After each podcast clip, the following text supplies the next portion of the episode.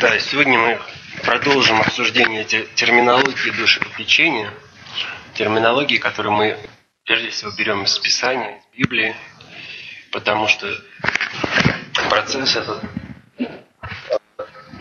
не связан только лишь с исцелением человека, но больше он связан с духовным взаимодействием, как того, кто оказывает душепопечительную помощь, так и того, кто ее а, получает. И в Новом Завете есть несколько терминов, которые описывают душепопечительную деятельность. А, в частности, нам, наверное, понадобится поглубже рассмотреться с термины пара, параклео и носетео. А, и паракалео – это буквальный перевод – это позвать, позвать на свою сторону. Позвать на свою сторону, чтобы помочь. А, интересно, что имеется общий корень с эклесия, а, собранный с какой-то целью.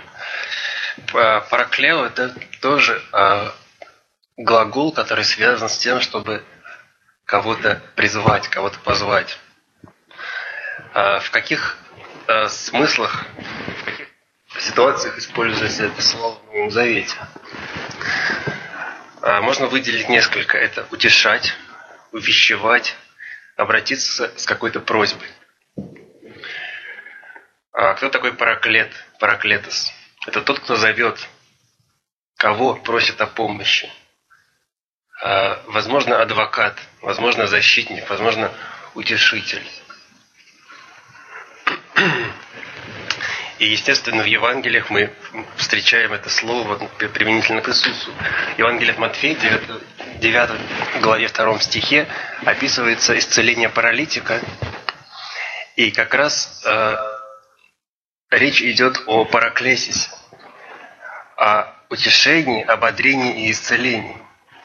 В таком э, трехстороннем процессе. Также помимо параклесиса есть параклео, калио. То есть утешать, сочувствовать, отзывать в сторону для доверительного разговора. И если мы посмотрим Евангелие от Иоанна, 14 главу, где Иисус ободряет учеников своих, то он использует именно термин паракалио. Да, прошу прощения.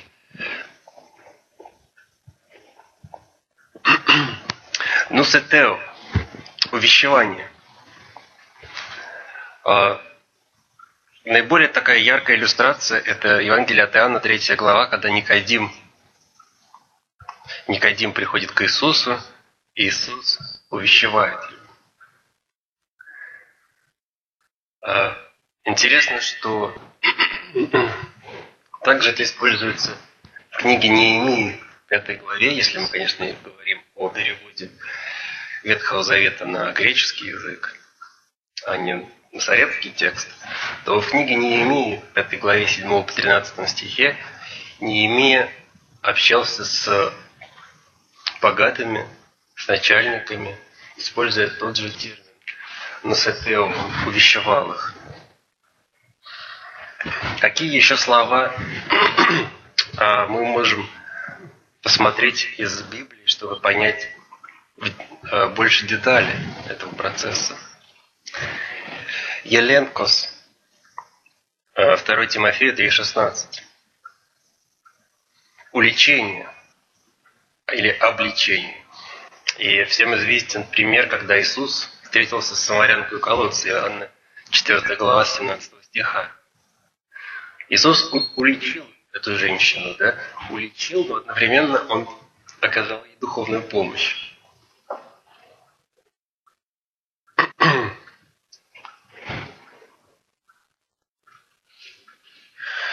А, интересное слово а, ортотомио. Делать безукоризненно, преподавать. 2 Тимофею, 2 глава, 15 стих.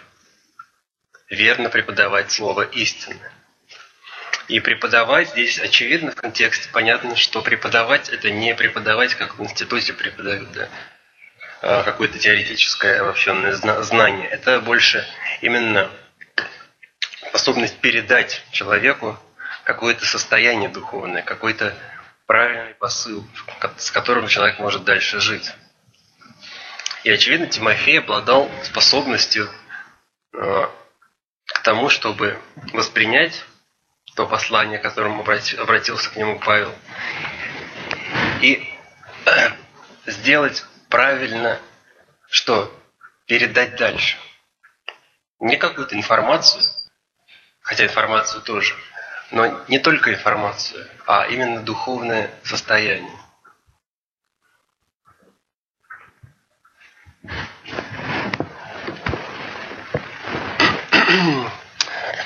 Ну, оставим за, за бортом обсуждения некоторые термины, которые, скажем так, достаточно узко, узкие и редко употребляются, потому что э, мы имеем достаточно много конкретных э, слов, конкретных призывов, в частности, в описании даров Духа Святого в послании к Римлянам 12 главе и так далее, где душепопечение как раз а, описывается как один из даров Духа Святого, и как там и написано, что кто может утешать, тот пускай делает это.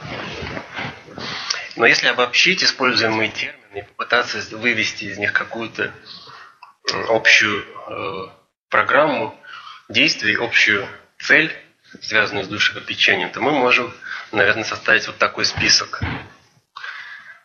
Объяснить проблему первый момент. Объяснить. То есть понять суть и вернуть информацию человеку в результате какого-то консуль... какой-то консультации, какого-то взаимодействия. Что затем? Ободрить или мотивировать человека к тому, чтобы он изменился. А убедить человека в том, что ему нужна помощь от Бога. Убедить. И это как раз ортотомео, о котором писал апостол, апостол Павел Тимофею. А еще интересный момент, который не то что часто, но иногда опускается. Этот момент связан с конфронтацией с неправильным поведением человека, противостоянием человеческому греху. То есть э, эмпатия, сопереживание человека э, – это важный очень фактор для душепопечителя. Но он не может быть всегда политкорректным и терпимым. Есть моменты, где он должен стать позицию конфронтации.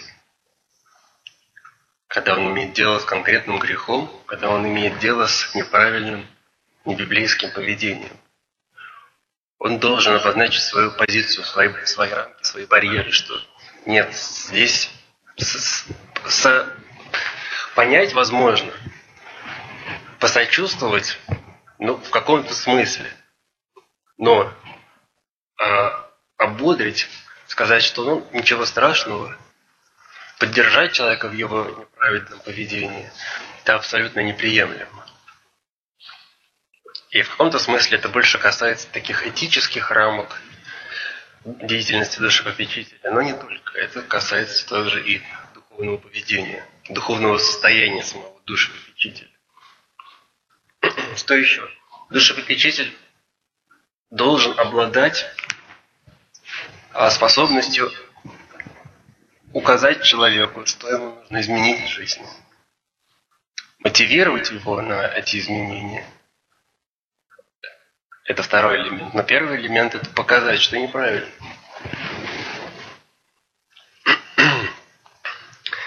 И еще один момент, который, казалось бы, больше связан с деятельностью проповедника или евангелиста, но тем не менее он касается и учителя на самом деле. Это указать, к чему приведут последствия жизни в грехе.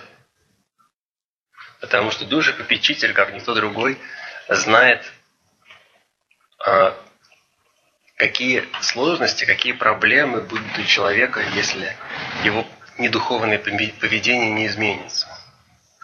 Потому что душа-попечитель должен призывать человека к позитивному мышлению просто.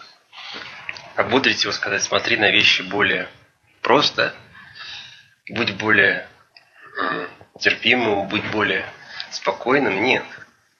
Задача немножко другая. И она действительно в этом смысле связана с теми действиями, которыми, которым призывает человек, который обращает кого-то, человек, который проповедует со сцены. Он указывает на то, что жизнь в грехе – это не только неправильно по, по Писанию, но это и э, вредно для духа и души человека, и для тела также. Э, и все мы знаем, что достаточно часто грех ведет к определенным проблемам. Не то, что все проблемы возникают из-за какого-то скрытого греха, но достаточно часто очень ясно видно, что человек грешит, и прямое последствие этого его жизни возникают проблемы.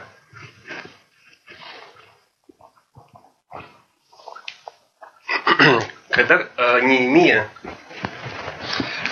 и это описано в книге Неемии в пятой главе, а, если посмотреть опять-таки греческий текст, греческий перевод, то там виден поэтапный процесс обращения. И Неемия выступает скорее в двух, наверное, таких ипостасях. Это а, проповедника, обличителя, но также и душепопечителя. Он призывает людей, во-первых, в пятой главе с 6 по 8 стих. Он обличает. Затем 9-11 стих он наставляет. В 12 стихе он говорит о раскаянии, и затем он говорит о предупреждении. О том, что не измен... если ситуация не изменится, последствия будут тяжкие. И на самом деле, если посмотреть вот именно под, это, под этим углом, посмотреть вот именно с этой точки зрения Писания, изучать Писание – Э, используя душепопечительный подход, то мы можем найти достаточно много примеров такой вот душепопечительной практики. И, наверное, всегда следует напоминать и душепопечителям, и всем остальным, что нет более полезной книги, нет более полезного пособия для душепопечителя, чем Писание.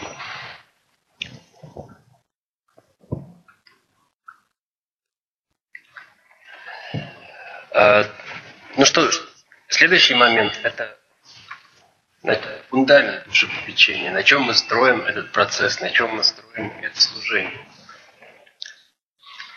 Конечно же, самый, самый простой и очевидный факт – это то, что когда мы рассматриваем само слово душепопечение, то э, оно воспринимается как забота о душе. Э, и опять-таки, возвращаясь к тексту Нового Завета, душепопечение всегда связано с какой-то озабоченностью. То есть человеку не все равно.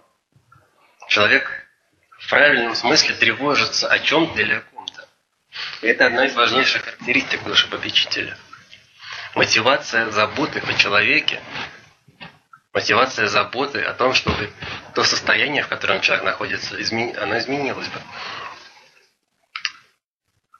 И забота, и попечение тесно связаны между собой. Если мы посмотрим второе послание Коринфянам, 11 главу, 28 стих, то апостол Павел пишет, сейчас я беру звук, потому что звуковая система работает. Апостол Павел пишет, кроме посторонних приключений, у меня ежедневно стечение людей, забота о всех церквах.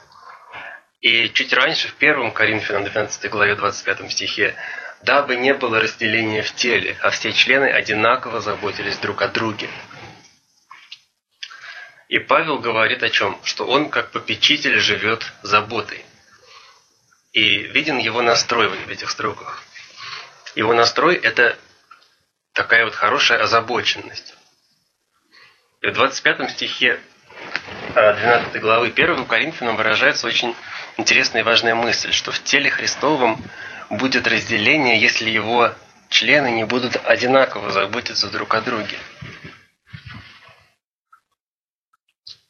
А, и разделение, двойственность – это часто типичное состояние. Особенно в случае какого-то а, какой-то духовной проблемы, какого-то душевного кризиса. И это состояние, которое обязательно нужно преодолеть.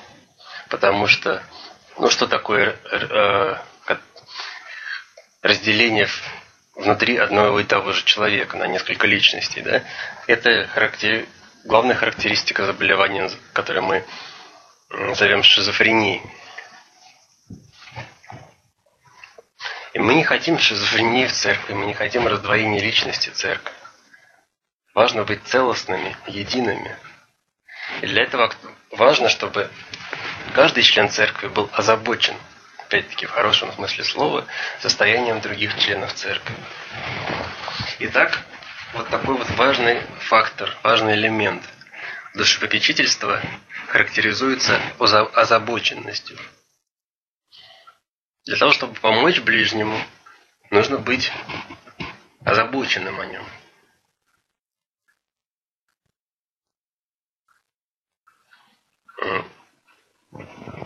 И когда человеку не нужно больше заботиться, тогда наступает гармония. Что такое гармония? Иисус говорил в Евангелии от Матфея, 6 главе 25 стихе, «Посему говорю вам, не заботьтесь для души вашей, что вам есть, что пить, не для тела вашего, ни во что одеться, душа ли не больше пищи, а тело одежды. Интересный отрывок, потому что, как бы, в каком-то смысле, читая его, можно прийти к такому сомнению, а как бы вообще душепопечение в таком смысле имеет какой-то вообще смысл, если не заботитесь, если э, Иисус говорит, не заботьтесь о душе для души вашей.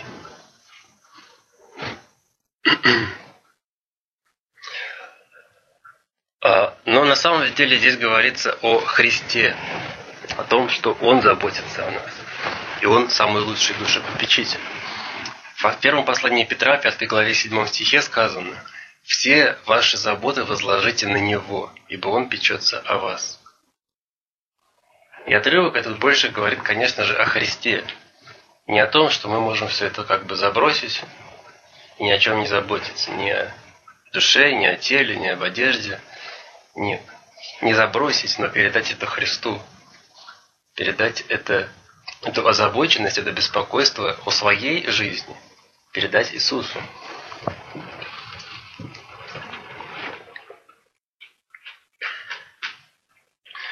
А почему все это я говорю, что человек, который нуждается в душепопечительстве, скорее характеризуется тем, что он, э, он беспокоится. Он э, нуждается в заботе. Он нуждается в том, чтобы ему оказали физическую или больше даже духовную помощь. Что такое мир в сердце? Наверное, это не нужно глубоко разъяснять, что это то состояние, когда человек перестает по большей части заботиться о материальных вещах. Потому что пока человек озабочен о своей жизни, он не душепопечитель. Он наоборот, с другой стороны. Он человек, который нуждается в душепопечении. И в каком-то смысле душепопечительство – это процесс, который помогает нам войти в состояние гармонии. Потому что душепопечительство – это забота о целостности человека. Забота о его духовном здоровье. Не по каким-то нашим талантам и силам, которые у нас есть, но посредством помощи от Господа, на которую душепопечитель человеку указывает. И если человек принимает эту помощь, то в его жизнь приходит гармония.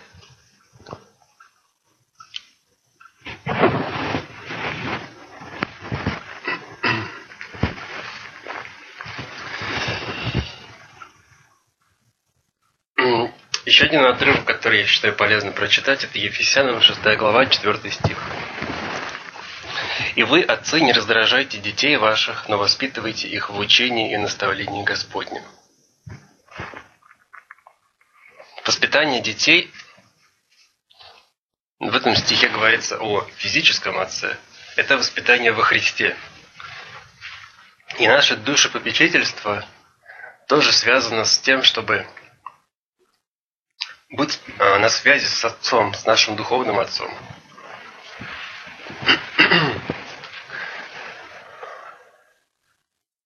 А, поэтому любое душепопечительство, оно не связано с, по большей части с психологией или с, не дай бог, психиатрией или еще какими-то достижениями или талантами в науке, но оно прежде всего богоцентрично. Оно ориентирует человека на то, чтобы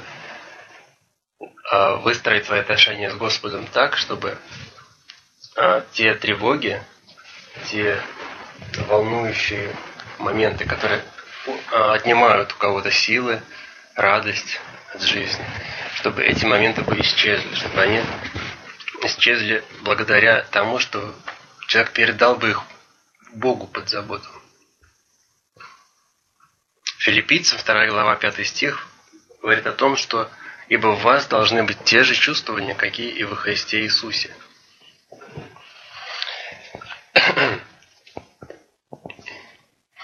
А, если посмотреть на греческий текст, то, может быть, более правильно было бы перевести этот отрывок как «Пусть ваши мысли и чувства будут такие, как у Христа».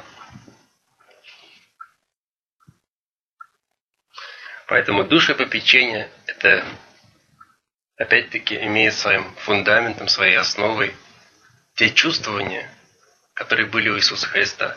И они являются основой, они являются мотивацией для душепопечителя.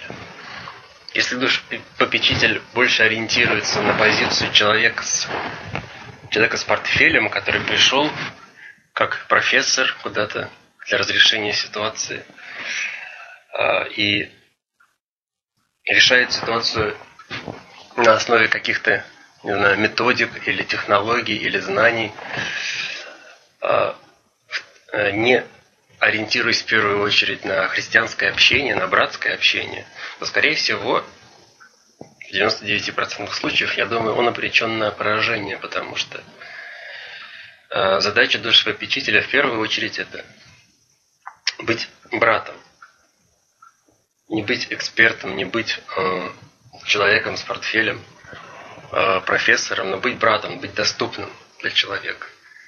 И когда человек воспринимает душ попечителя как брата во Христе, то, то тому гораздо проще э, разговоры вести прежде всего о духовных вещах. И уже затем, используя свои познания в моментах, связанных с психической деятельностью человека, оказать человеку сопутствующую духовную, еще и психическую, психическую психотерапевтическую помощь. Если Христа нет в душепопечительской работе, не будет, собственно, никакой помощи. А, потому что душепопечение – это не психологическая помощь. Психологов достаточно много в мире, и те, кто, те, кто сталкивались с их деятельностью, может, у кого-то есть положительный опыт, у кого-то отрицательный, но все мы знаем, что психологи в этом мире говорят прежде всего о человеке. Душепопечитель же должен говорить прежде всего о Боге. И фундамент душепопечения – это Христос. Все остальные элементы – это только вот такие надстройки на взаимоотношениях человека с Богом. В Деяниях, 4 главе 12 стихе сказано, «Ибо нет другого имени над небом, данного человеком, которым надлежало бы нам спастись». И речь идет об, о, об Иисусе.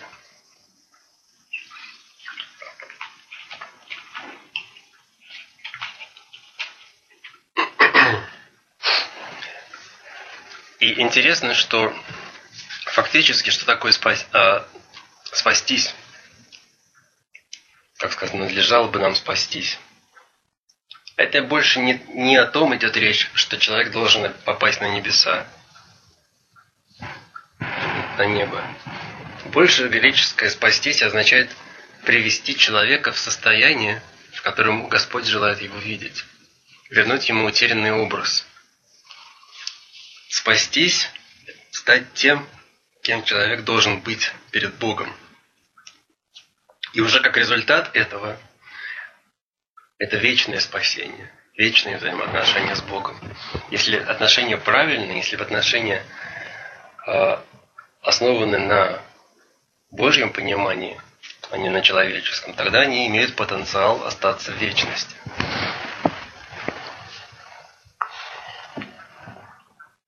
И опять-таки, применяя это к душепопечителю, задача душепопечителя – это в каком-то смысле, а, если можно так выразиться, обожествить человека. Что это значит? Помочь человеку стать образом Бога живого. Таким, каким Господь сделал человека при его создании, при сотворении, в Бытии 1 главе 27 стихе. И спастись значит, тем, значит стать тем, кем человек должен быть перед Господом.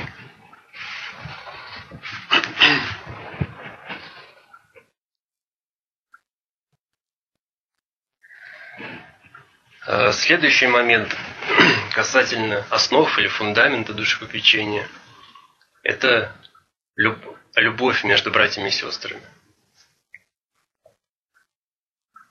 Опять-таки, возвращаясь к той ситуации, где мы говорили о том, каким должен быть душепопечитель. Это в первую очередь брат или это в первую очередь эксперт?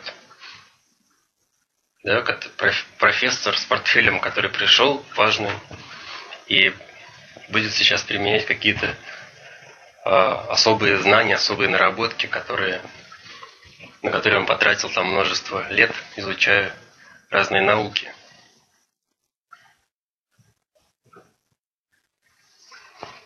А, на самом деле построить правильные взаимоотношения между душепопечителем и тем, кому нужна эта помощь, построить такие отношения возможно только в том случае, если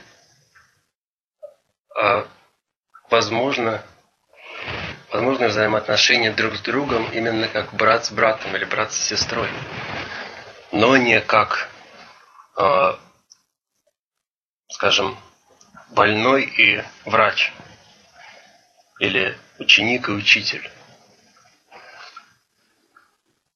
Конечно, если человек соглашается в каком-то смысле подчиниться, в каком-то смысле признать другого человека – тем, кто оказывает влияние, тем, кто, кого он будет слушать, кому он будет доверять, что это не просто время, чтобы поговорить ни о чем, нет. Э, душепопечитель приходит к человеку с тем, чтобы тот мог, научи, мог научиться и измениться. Не только мог, но и желал бы этого. Потому что самая сложная работа и практически невыполнимая работа – это оказание помощи тому, кто не хочет ее принимать. В первом послании Иоанна, второй главе, написано 7 стиха. «Возлюбленный, пишу вам не новую заповедь, но заповедь древнюю, которую вы имели от начала. Заповедь древняя есть слово, которое вы слышали от начала. Но при том и новую заповедь пишу вам, что есть истина и в нем, и в нас. Потому что тьма приходит, а истинный свет уже светит». Тьма проходит, простите, и истинный свет уже светит. Кто говорит, что он во свете, а ненавидит брата своего, тот еще во тьме. Кто любит брата своего, пребывает во свете, и нет в нем соблазна. Заповедь Христа – это заповедь любви друг к другу. Что значит любить друг друга? В первую очередь, наверное, это общаться друг с другом. Общение брата с сестрой, сестры с братом, сестры с сестрой, брата с братом в церкви. Все это возможно в церкви, то есть в Царстве Божьем только на основе любви. Поэтому любить друг друга это базис, фундамент для того, чтобы э, общаться. Как можно без любви увещевать, как написано в 1 Тимофея, 5, 5 глава, 1 стих. Старца не укоряй, но увещевай, как отца. А в 1 Фессалоникийцам, 5 глава, 11 стих. «Посему увещевайте друг друга и назидайте один другого, как вы и делаете». Процесс этот невозможен без правильного общения. Правильного общения, построенного на любви. Если чуть-чуть раньше мы говорили о богоцентричности души попечения, то еще один элемент – это, можно так сказать, братоцентричность.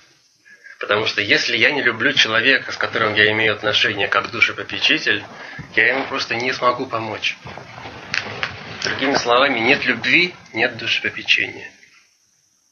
Без любви не поможешь. Можно дать совет. Можно высказать свое личное мнение. Но будет ли это э, душепопечением, о котором говорит Библия? Очевидно, нет. Также душепопечитель не может ходить как командир в армии, где он там над всеми и дает всем руководство к действию и советы. И даже если в какой-то момент он что-то скажет правильно, но без правильного отношения, вряд ли это поможет, потому что любви нет. И тут важно, важно понять этот момент, что душепопечительная деятельность – это не просто хорошие советы, даже, может быть, мудрые советы. Это не просто а, ввести человека в какой-то психологический настрой, сделать его более оптимистичным или более веселым.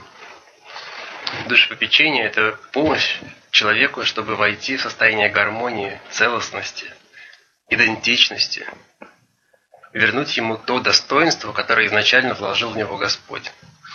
И этот процесс, естественно, никак не связан с какими-то человеческими измышлениями, индивидуальными советами. Э, и на Западе появилась такая тенденция в последние десятилетия, когда душепопечители открывают свои офисы, практики, как какие-то особые консультанты, куда ходят как к врачу, например, на прием или на консультацию к э, юрисконсульту. А как, как можно любить человека, если он пришел не к брату, а к э, специалисту, может быть, хорошему специалисту, но человеку, который занимается мирской работой. Как можно построить какие-то близкие, доверительные духовные отношения с человеком, который не связан с тобой духовным родством, который всего лишь эксперт.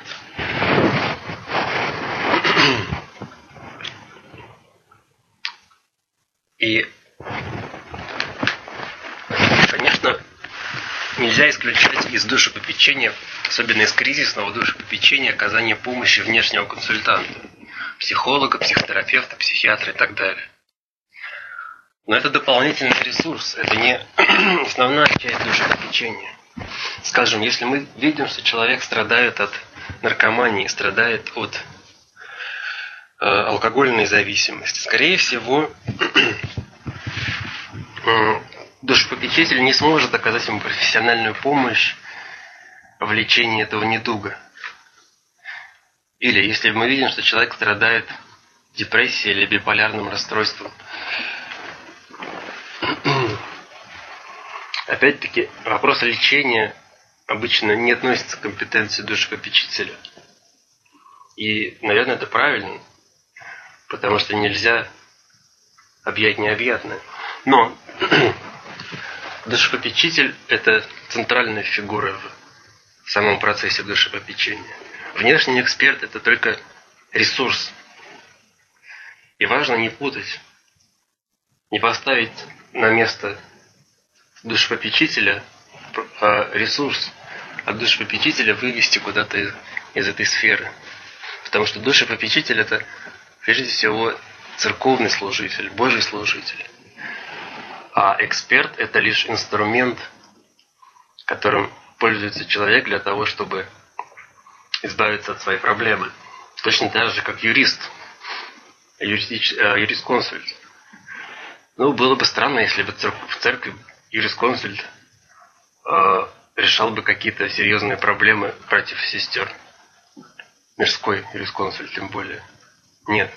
Люди обычно идут к, за помощью к юристу, понимая, что его советы не будут касаться духовной жизни. Его советы ценны тем, что он знает больше о практике, о теории, как работают законы, о чем они говорят и как с этим делать, что нужно делать человеку. И юрист не научен тому, чтобы сопутствующе оказывать человеку еще и духовную помощь. То же самое и в, э, внешний специалист, связанный с э, психиатрией или психологией. Его задача не духовная терапия, его задача это вывести человека по возможности из кризисной ситуации, вывести человека из состояния душевной болезни.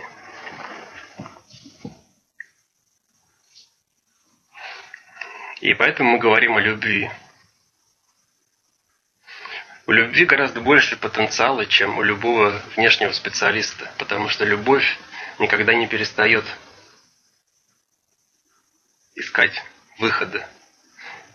Когда душепопечитель любит своего брата и свою сестру, а, то он мотивирован помогать, помогать и еще раз помогать.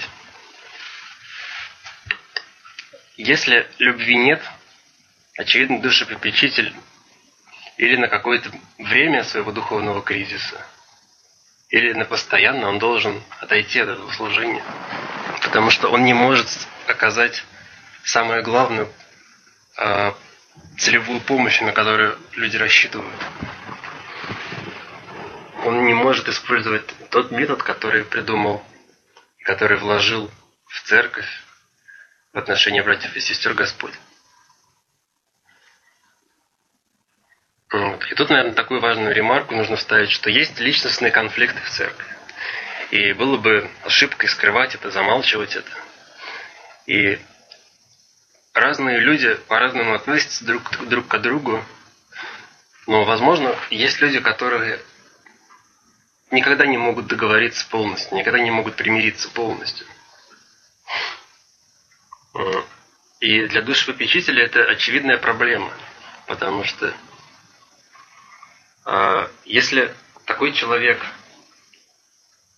будет нуждаться в помощи, даже не просить о помощи, а просто нуждаться с точки зрения души попечителя, выразить полную любовь, выразить во всей полноте а, те чувства, которые Господь предполагает в взаимоотношениях братьев и сестер.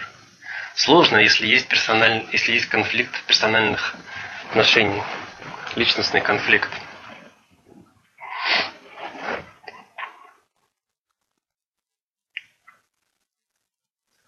Есть только два варианта. Либо этот человек соглашается и вместе душепопечитель, и он молимся о мире в сердце, о взаимоотношениях, о том, что речь идет не о том, не о моментах, связанных с тем, кто с чем согласен, а кто с чем не согласен.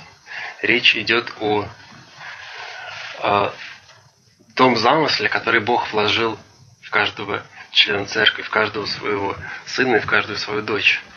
Это единство. И молитва на самом деле может оказать огромное воздействие на человека. И если эта молитва будет эффективна, замечательно. Однако а, не все вопросы можно решить э, чудом, не на все ситуации Господь отвечает, совершает какие-то чудесные действия. И в таком случае просто нужно быть готовым а, передать помощь, делегировать ее кому-то другому. Не позиционировать себя как человека, или ты примешь мою помощь, или тебе будет плохо. Нет, наоборот, это больше проблема души попечителя. Ему нужно с точки зрения даже этики, в первую очередь, просить, может быть, прощения у этого человека и сказать ему, извини, но тебе нужно пойти туда и туда. И тогда, и, и это не, не то, что это не мое желание э, не общаться с тобой, сказать такому человеку. Иначе, если мы будем пытаться что-то сделать сейчас, то это не будет эффективным просто.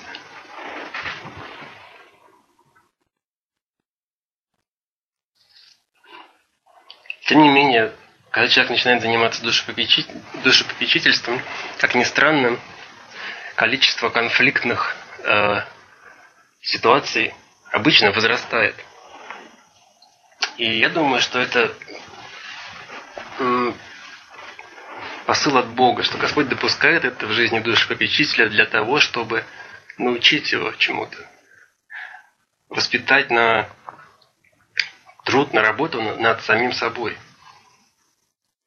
Э, какую работу? Работу в том, чтобы созидать себя в любви. Чтобы уметь любить тех людей, которые тебя, может быть, не любят, которые против тебя, которые, не знаю, за глаза, может быть, негативно отзываются о тебе, но научиться в этом, по крайней мере, любить человека, невзирая на его отношения, на его отношения.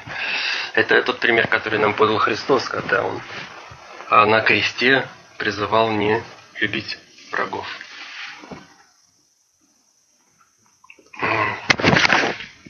Пауза, да?